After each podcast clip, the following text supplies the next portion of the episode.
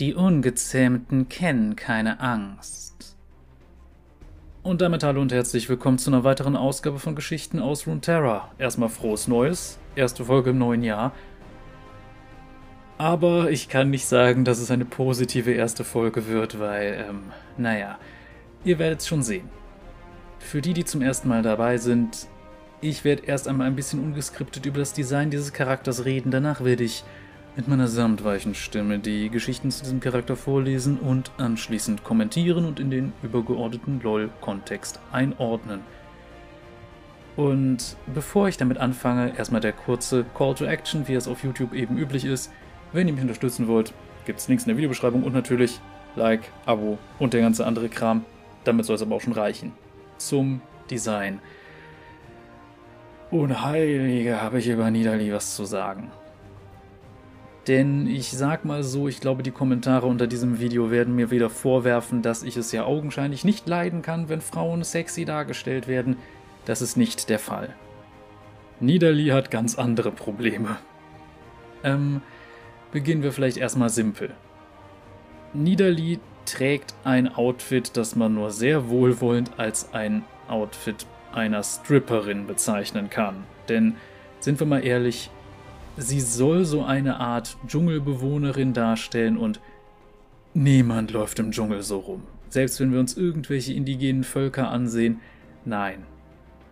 Das sieht einfach nicht aus wie Kleidung von irgendwelchen Ureinwohnern. Und ja, wenn wir sie sonst betrachten, okay, wir sehen, sie hat etwas dunklere Haut, aber auch nicht sehr dunkle.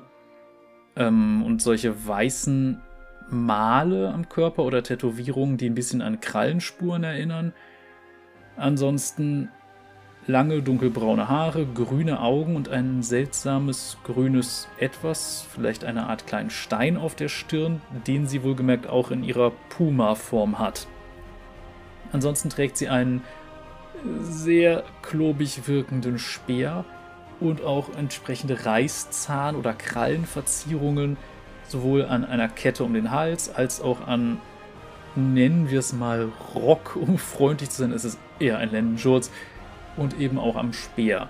Allerdings alles sehr, sehr klobig. Warum? Ziemlich einfach. Niederli ist ein verdammt alter Champ und die Modelle waren zu diesem Zeitpunkt einfach nicht besonders, sagen wir mal, gut geeignet für feinere Darstellungen. Der Polygon-Count war noch nicht so hoch. Und ja. Ihr könnt euch schon denken, was mein Problem mit Nidalis Design ist. Wie gesagt, sie trägt kein Outfit von irgendeiner Urwaldjägerin, sie trägt ein Outfit wie eine Stripperin. Und ja, insbesondere diese komischen Beinpuscheln und generell einfach nein. Und da kommen wir halt leider auch an einen Punkt, wo man sagen muss, yep, da kommen wir wirklich an die, ich sag's einfach mal, es sind kolonialistische Stereotype.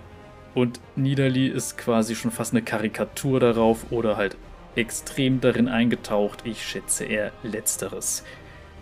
Was meine ich jetzt mit kolonialistischen Stereotypen? Insbesondere, dass, sagen wir mal, exotische Frauen häufig sehr stark sexualisiert wurden und auch teilweise immer noch werden.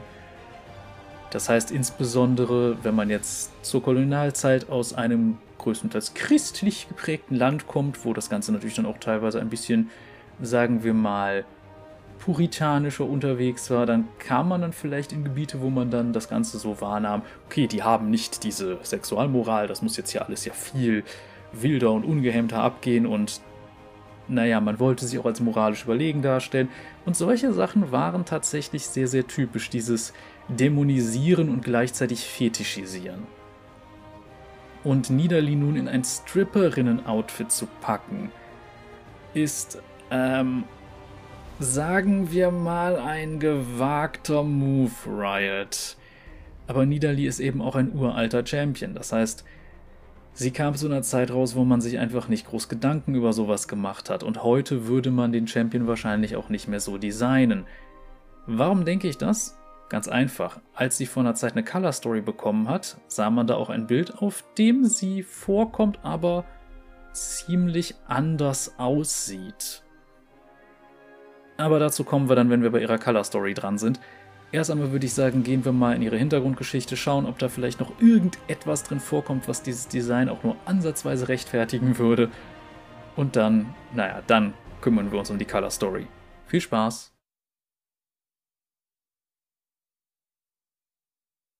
Niederli, die bestialische Jägerin. Weit, weit entfernt von den rauen Wüsten der großen Sai, jenseits der Savannenebenen und den Bergsteppen, liegen die größten östlichen Dschungel von Shurima. Diese geheimnisumwobenen Wälder bieten fantastischen, wilden Tieren ein Zuhause und strotzen vor blühendem Leben. Doch der überwältigenden Schönheit zum Trotz lauern dort in gleichem Maße Gefahr und Tod. Niemand weiß, wie Niederli sich alleine im Herzen des Dschungels wiederfand. Das kleine Mädchen, in kaum mehr als Lumpen gekleidet, saß einsam auf dem laubbedeckten Boden, ihre Schluchzer hallten zwischen den Bäumen wieder. Zweifellos führte genau das die Pumas zu ihr. Eine Mutter, die mit ihren Jungen umherstreifte, näherte sich dem verlassenen Mädchen. Vielleicht nahm sie einen vertrauten Geruch wahr, oder zumindest roch sie etwas, das sie retten wollte. Ohne zu zögern nahm sie Niederli als eine der ihren an und brachte sie, mal führend, mal schleifend, zurück in ihren Bau. Das Mädchen lebte in Gesellschaft von Tieren und balgte und spielte mit ihren neuen Geschwistern, ohne jeglichen Kontakt mit ihrer eigenen Art oder der Gesellschaftsordnung von Sterblichen zu haben. Die Pumas zogen Niederli einem Tier des Waldes gleich auf und so wuchs sie im Laufe der Jahre zu einer fähigen Jägerin heran. Wo ihre Zieheltern jedoch Zähne und Klauen bevorzugten, lernte Niederli sich ihre Umgebung zunutze zu machen. Sie stellte heilende Salben aus Honigfrucht her, machte wundersam leuchtende Blumen ausfindig, um die Nacht zu erleuchten, und setzte sogar explosive Samen ein, um Düsterwölfe loszuwerden, die zu sehr auf ihr Revier bedacht waren. Trotz allem verlor Niederli manchmal die Kontrolle über ihren eigenen Körper. Ohne Vorwarnung wechselten ihre Hände und Füße zwischen menschlicher und tierischer Form hin und her.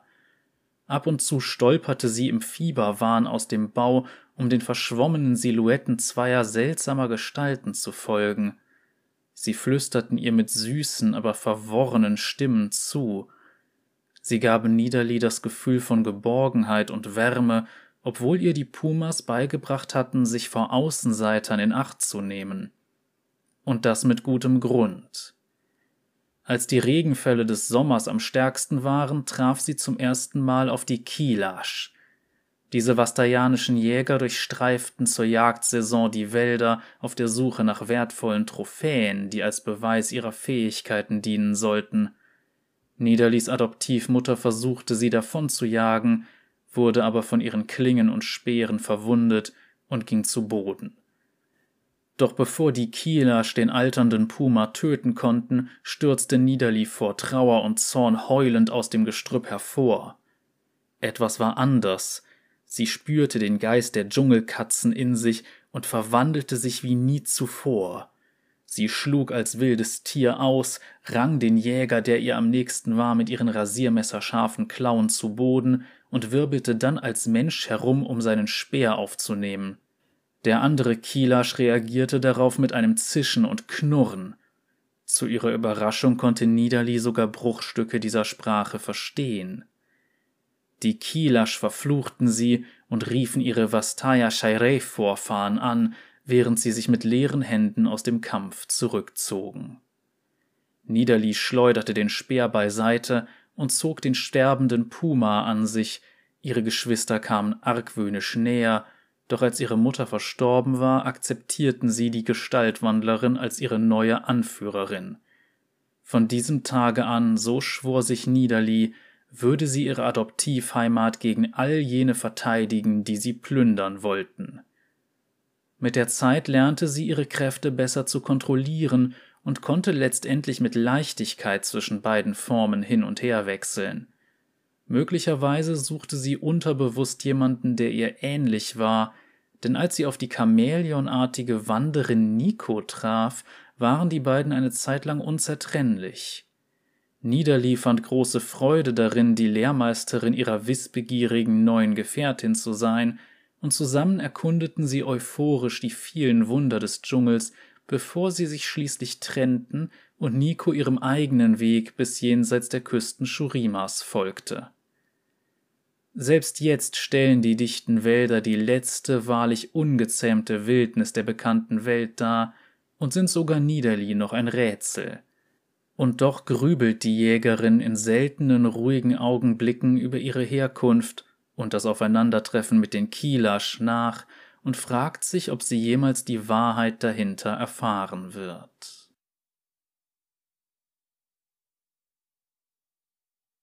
Okay, damit haben wir jetzt Niederlies Hintergrundgeschichte und naja, sagen wir mal so, im Grunde ist das quasi eine Hintergrundgeschichte wie schon von Mowgli aus dem Dschungelbuch oder Tarzan also ein Kind, das von wilden Tieren aufgezogen wurde, bei ihr dann noch mit ein bisschen Magie, das dazu führt, dass sie sich selbst auch in ein Tier verwandeln kann.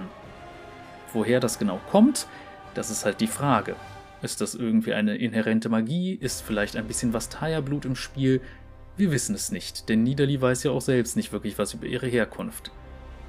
Aber jetzt sollten wir vielleicht mal überlegen, wie sehr dieses Outfit denn zu dieser Rolle passt.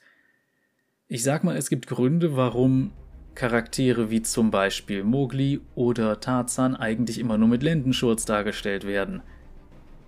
Erstmal, Dschungel ist verhältnismäßig warm und feucht. Warum zum Geier hat Niederli also diese komischen Fellpuschelstulpen, also sowohl an den Beinen als auch an den Armen? Wozu diese Pelzränder? Wozu ist das da, außer um wilder zu wirken? Das verstehe ich nicht ganz. Und klar, ich weiß, League of Legends ist ein Spiel ab 12, das heißt, da darf man natürlich dann jetzt nicht zu viel Nacktheit oder sowas einbringen. Darum verstehe ich auch, dass man gesagt hat, okay, sie trägt Kleidung. Kann ich gut nachvollziehen, finde ich auch gut, ist insgesamt zum Schutz auch besser, wenn man wenigstens ein bisschen was anhat. Aber das, was sie anhat, ist keine funktionale Kleidung. Wie gesagt, das, was sie anhat, ist ein Outfit einer Stripperin. Und das Blöde ist, dass zum Beispiel auch mit den Animationen und Sprüchen extrem das in diese Richtung getrieben wird. Dass die Sprüche hat, wie es sei Paarungszeit und dass ihr Tanz halt im Grunde Pole Dance an ihrem Speer ist, ist halt. Warum? Warum, Riot? Warum musste das sein?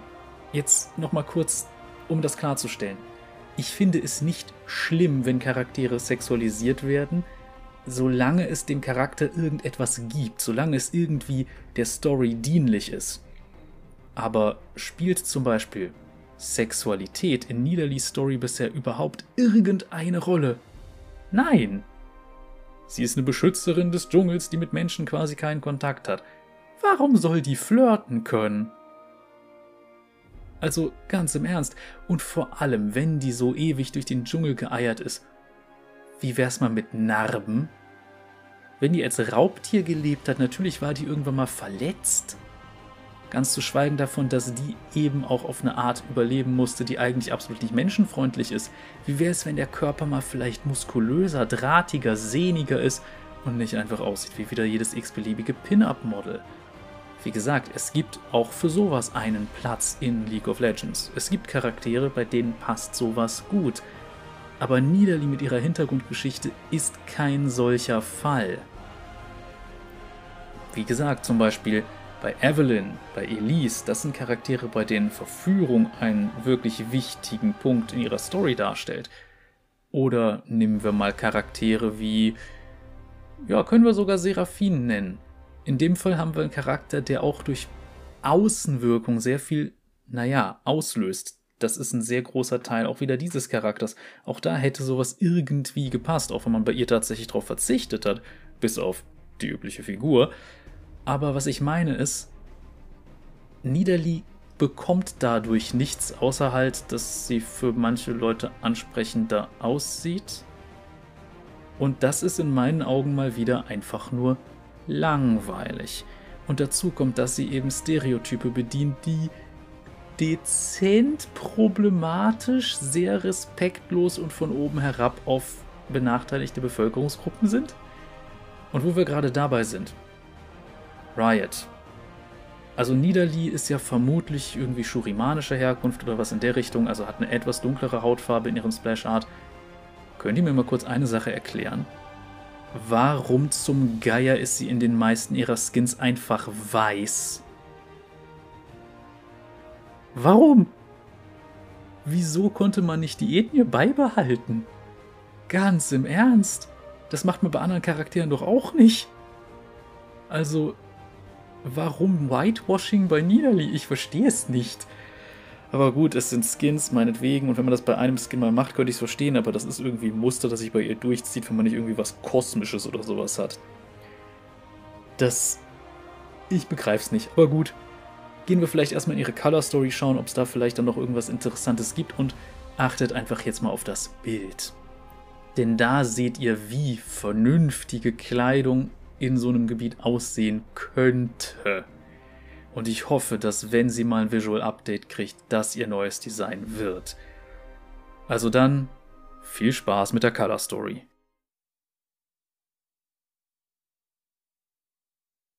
Menschliches Blut von Megan Bow. Ein lautes Krachen, der Gestank von Schmieröl, Rauch und Schwarzpulver. Diese Geräusche und Gerüche gehörten nicht zum Wald, die Jägerin sprang auf das Geräusch zu und hielt ihren Speer bereit. Sie folgte dem beißenden Geruch durch das Labyrinth aus Stämmen und dichtem Gestrüpp. Schon bald erreichte sie einen vertrauten Ort, eine kleine Lichtung an einer Uferböschung. Ein flacher, aber schneller Strom teilte die Lichtung, die ruhig, aber dennoch voller Leben war. Es gab so viele Fische, dass selbst ein Junges mit tollpatschigen Pfoten sie fangen konnte. Die Ruhe wurde jäh von schmerzerfülltem Heulen zerrissen. Niederli versteckte sich hinter einem dicken Baum am Rande des Stroms und hielt ihren Speer umsichtig hinter seinem Stamm verborgen. Auf der anderen Seite des Flusses kniete ein männlicher Vastaya mit reptilienartigen Zügen. Er hielt sich die Schulter, und obwohl er vor Schmerzen stöhnte, loderte wilder Zorn in seinen Augen. Die Jägerin sah, dass sein langer Schwanz in einer Falle gefangen war. Riesige Metallzähne hatten sich in seine schuppige Haut gebohrt. Ein Mensch mit einer langen, hässlichen Waffe stand bedrohlich über dem Vastaya. Niederli starrte auf das tote, glänzende Holz, das den metallenen Lauf umhüllte. Sie hatte diese Geräte schon einmal gesehen. Sie feuerten tödliche Samen, die ein Ziel leicht durchdringen konnten und so schnell flogen, dass man sie nicht mit den Augen verfolgen konnte. Sie trat hinter dem Baum hervor und ließ unter ihren Füßen totes Laub rascheln. Der Mann drehte seinen Kopf in ihre Richtung, hielt die Waffe jedoch weiterhin auf den verwundeten Vastaya gerichtet. Niederlies Speer konnte er nicht sehen. Sieh an, sieh an, was haben wir denn da? Der Mensch musterte sie von oben bis unten mit hungrigen Augen Hast du dich verirrt, Kleine? Die Jägerin wusste, wie sie mit so jemandem umzugehen hatte. Ihre Gestalt wirkte auf die meisten Menschen entwaffnend, da sie nur die Weichheit ihrer Züge sahen. Ausdruckslos schätzte sie die Entfernung zwischen sich und dem Menschen ein und legte sich ihren Speer in der Hand zurecht. Ihre Augen ruhten auf der Waffe in seinen Händen. Er hielt die Reglosigkeit der wilden Frau für Angst und grinste sie an. Hast du sowas noch nie gesehen? Komm, schau sie dir an. Ich tu dir nichts, redete der Mann auf sie ein. Er wandte sich von seiner Beute ab, um ihr die Waffe entgegenzustrecken. In der Sekunde, als sie nicht mehr auf den Vastaya zeigte, wirbelte Niederli hinter dem Baum hervor. Sie schleuderte ihren Speer auf den Oberkörper des Menschen, hüllte sich in ungezügelte wilde Magie und hechtete über den Fluss. In einem Wimpernschlag veränderten sich ihre Züge, Nägel verhärteten sich zu scharfen Krallen, auf ihrer Haut spross flachsblondes Fell und ihre Knochen bogen sich in eine schlanke Form. Der Mann konnte nicht rechtzeitig ausweichen, der Speer durchbohrte seinen Oberarm und warf ihn auf den Rücken. Niederli landete als gelenkiger Puma auf ihm und drückte ihre scharfen Klauen in seine dünne Kleidung. Mit ihrer Vorderpranke presste sie auf die frische Wunde und entlockte ihm einen Schmerzensschrei. Der Puma kauerte auf dem Menschen, öffnete seine Kiefer und brachte die scharfen Zähne an seine Kehle. Der Mann schrie, als Niederli ihm langsam in den Hals biss, tief genug, um Blut fließen zu lassen, doch nicht tief genug, um ihn zu töten. Nach ein paar Augenblicken ließ sie die Kehle des Menschen los, ging auf Augenhöhe und fletschte ihre blutigen Zähne. Ein weiteres Mal wurde sie von Magie umtost, die ihre menschliche Form wieder zum Vorschein brachte. Doch auch die Zähne dieser Frau waren nicht minder bedrohlich. Sie kauerte weiterhin auf ihm und blickte aus hellen, smaragdgrünen Augen auf ihn herab. Geh oder stirb, Mensch. Verstanden? Die Jägerin wartete seine Antwort nicht ab. Sie riss ein Stück Stoff aus dem Hemd des Mannes und näherte sich dem verwundeten Vastaya. Innerhalb weniger Sekunden hatte sie die Falle, in der sein Schwanz gefangen war, entschärft. Kaum war er frei, stürzte er sich auf den Menschen. Niederli packte den Vastaya am Arm und hielt ihn zurück. Der Mann, der vor Schreck stocksteif gewesen war, ergriff die Gelegenheit zur Flucht und kroch eilig davon. Der reptilienartige Vastaya wand seinen Arm aus Niederlis Griff, wobei er in einer Sprache stotterte und fluchte, die sie nicht verstand. Dann fragte er in einer vertrauten Sprache Warum hast du ihn gehen lassen? Niederli deutete in die Richtung, in die der Mensch geflohen war. Hellrote Blutspuren waren zu sehen. Wir folgen ihm. Wenn es noch weitere gibt, wird er uns zu ihnen führen. Wenn sie nicht gehen, werden sie zusammen sterben. Der Vastaya sah nicht zufrieden aus, erwiderte jedoch nichts. Niederli kniete am Rand des Flusses nieder und wusch das Stück Stoff, das sie vom Hemd des Mannes abgerissen hatte. Du hast es Mensch genannt. Er sprach mit einem seltsamen Lispeln.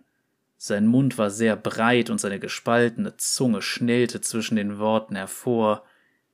Niederli wickelte den feuchten, sauberen Stoff um seine Schulter. Ja. Bist du kein Mensch? Nein. Ich bin wie du. Es gibt keine Vastaya wie dich. Du bist ein Mensch. Niederli zog den Stoff um seine Schulter fest, was ihn vor Schmerz aufzischen ließ. Mit Hilfe ihrer Zähne zog sie den Knoten fest und verbarg gleichzeitig ein Lächeln. Man nennt mich Niederli. Und dich? Kulkan. Kulkan. Heute Nacht jagt meine Familie. Du wirst dich uns anschließen. Der Vastaya streckte seinen Arm aus, um den Verband zu testen. Er saß fest, ohne seine Bewegungen zu beeinträchtigen. Er sah zu der Jägerin auf, die mit verschränkten Armen über ihm stand. Kulkan nickte.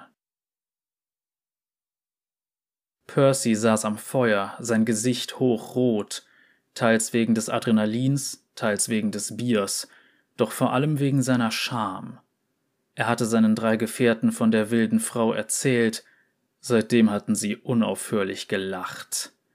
Einer hatte es sich nicht nehmen lassen, mit seiner Gitarre um das Feuer herumzutänzeln und obszöne Gebete an die Königin des Dschungels zu richten, während die anderen beiden johlten und tanzten. Seid leise, ihr verdammten Idioten, appellierte er an sie, was ihm nur noch lauteres Gelächter einbrachte. Sie können uns hören. Percy war die Sticheleien der anderen Fallensteller leid, und außerdem drückte das Bier auf seine Blase, so dass er davonschlich, um dem Ruf der Natur Folge zu leisten. Die Wunde pochte immer noch vor Schmerz, und kein Alkohol der Welt konnte die Erinnerung daran vertreiben, wie sie ihre Zähne in seine Kehle gebohrt hatte. Als er seinen Gürtel wieder festzog, bemerkte er, dass das Singen und Gelächter verstummt war. Selbst der Wind blies nicht mehr. Er konnte weder raschelnde Blätter noch sich wiegende Äste hören. Jenseits des gedämpften Lichts ihres herabgebrannten Feuers umgab das Lager absolute Dunkelheit. Weiter vorne hinter dem Rand des Lagers glitzerte etwas in den Schatten. Percy rieb sich die Augen und blinzelte. Er konnte in der Dunkelheit kaum etwas erkennen. Plötzlich knackte und wogte das Gestrüpp, die Blätter jedes Farns und Baumes zitterten, Unzählige Augenpaare öffneten sich vor ihm in der Finsternis, und es erklang ein ohrenbetäubender Chor aus Knurren und katzenartigem Fauchen. Percy erkannte die smaragdgrünen Augen, die ihm am nächsten waren. In ihnen war nichts Menschliches mehr zu erkennen. Die Augen schlossen sich und verschwanden, und dann knurrte ihm eine Stimme ins Ohr Du wurdest gewarnt. Er konnte nicht einmal schreien, bevor die scharfen Zähne seine Kehle umschlossen, und dieses Mal bohrten sie sich viel tiefer.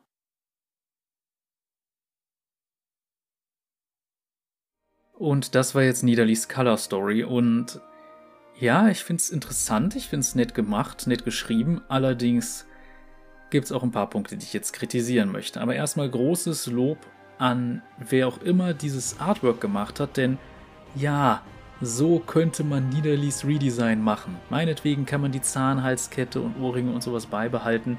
Bisschen Schmuck ist okay, geht. Aber vor allem mal vernünftige Kleidung. Ja, so aus zum Beispiel Leder. Kann man ja machen. Und augenscheinlich hat sie auch Kontakt zu Vastaya. Es gibt nur eine Sache, die mich wundert. Wenn Niederli quasi jetzt ihr Leben, seit sie ein kleines Kind ist, unter Tieren verbracht hat, warum kann sie fehlerfrei sprechen? Weil das wäre was, was mich jetzt wundert. Ist natürlich auch die Frage, wie alt sie jetzt war, als sie im Dschungel gelandet ist, aber trotzdem, wenn man über Jahre hinweg quasi nicht mit Leuten spricht, verlernt man das eigentlich zu einem gewissen Grad. Hier ist das nicht wirklich der Fall, aber das ist mehr so ein kleiner Punkt, den ich anmerken möchte. Aber bitte, überlegt euch mal, ob ihr bei Riot Niederli vielleicht ein bisschen neu designen könntet vom Aussehen. Einfach ein bisschen mehr tatsächlich Dschungelkriegerin und weniger Stripperin. Das wäre doch mal was. Und ehrlich gesagt, das Gesicht, das sie in diesem Artwork hatte, war auch ein bisschen interessanter, einfach weil es nicht einfach nur mal wieder das klassische Idealgesicht ist, das jede zweite League of Legends Figur haben muss. Also da bin ich dann froh, dass man da mit zum Beispiel einem etwas markanteren Gesicht dann rangegangen ist. Auch immer noch nichts Überragendes und auch nicht unansehnlich, ganz und gar nicht, das muss es auch nicht sein. Aber das Einzige, was ich sagen würde, ist, gebt ihr wenigstens noch ein paar Narben oder sowas. Einfach nur um zu zeigen, guck mal, die ist abgehärtet. Das sieht man nämlich momentan auch bei diesem Bild immer noch nicht so ganz. Aber genug davon. Ihr könnt mir gerne mal eure Meinung zu Niederli in den Kommentaren lassen. Ich finde halt, Niederli ist immerhin storytechnisch bei einigen Sachen eingebunden. Ich meine, es wurden ja auch die Kieler schon erwähnt, also der Stamm von Rengar.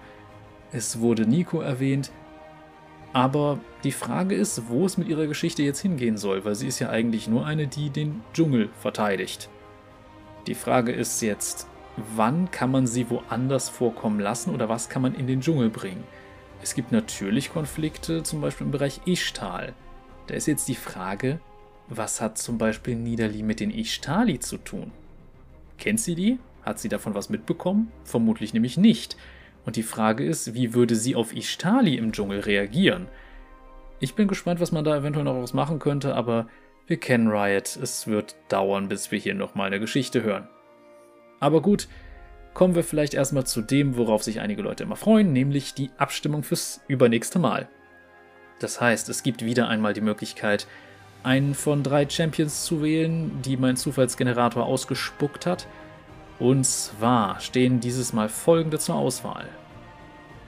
Seraphin, das verträumte Goldkehlchen, Karma, die Erleuchtete und Sivir, die Kampfmeisterin. Fassen wir mal kurz zusammen. Seraphin ist ein, naja, piltoveranischer Popstar, wenn man es mal so sieht quasi ein aufsteigendes Sternchen am Musikhimmel, das versucht, die Einheit zwischen Piltover und Zorn mit Musik herzustellen. Aber gut, jeder wie er oder sie mag. Karma ist, wie ich schon oft erwähnt habe, die spirituelle Führerin von Ionia und im Grunde so eine Art Dalai Lama-Figur, trägt die Seele des Landes in sich, solche Sachen. Sivir hingegen ist ein Charakter, der in der Shurima-Geschichte insbesondere für die Wiedergeburt von Asir eine essentielle Rolle gespielt hat, denn sie ist die letzte lebende Nachfahrin von Asir und eigentlich einfach eine Söldnerin, die allerdings aufgrund der Abstammung und sagen wir mal dem Aufstieg des alten Shurimas vielleicht jetzt doch ein bisschen wichtigere Rolle in der Story einnimmt. Naja, unter anderem ist sie der einzige Charakter, der noch notwendig ist, um die Kurzgeschichte Blutlinie freizuschalten. Wobei Kurzgeschichte da ein bisschen übertrieben ist, oder besser untertrieben. Die Geschichte ist nämlich nicht gerade kurz. Apropos Kurzgeschichte, als nächstes wird nämlich nächste Woche was drankommen. Stille für die Verdammten. Darauf freue ich mich schon. Eine Geschichte im Freljord, wo man tatsächlich auch mal Volibear etwas neu erfunden hatte. Das war noch vor seinem Rework. Und ähm, ja, die Ursaren kriegten da mal eine etwas andere Charakterisierung. Und sowas finde ich dann auch, auch immer mal ganz schön. Aber gut, zur Abstimmung kommt ihr, wie gesagt, oder wie immer über meinen ersten Link in der Videobeschreibung oder über meinen Community-Tab. Das heißt einfach auf meinen Kanal, auf Community gehen. Oder ihr seht das bei euch vielleicht auch einfach schon auf der Startseite, wenn ihr häufiger auf meinem Kanal seid. Aber damit reicht es auch erstmal für heute. Wir sehen uns beim nächsten Mal wieder. Bis dahin, Leute. Cheerio!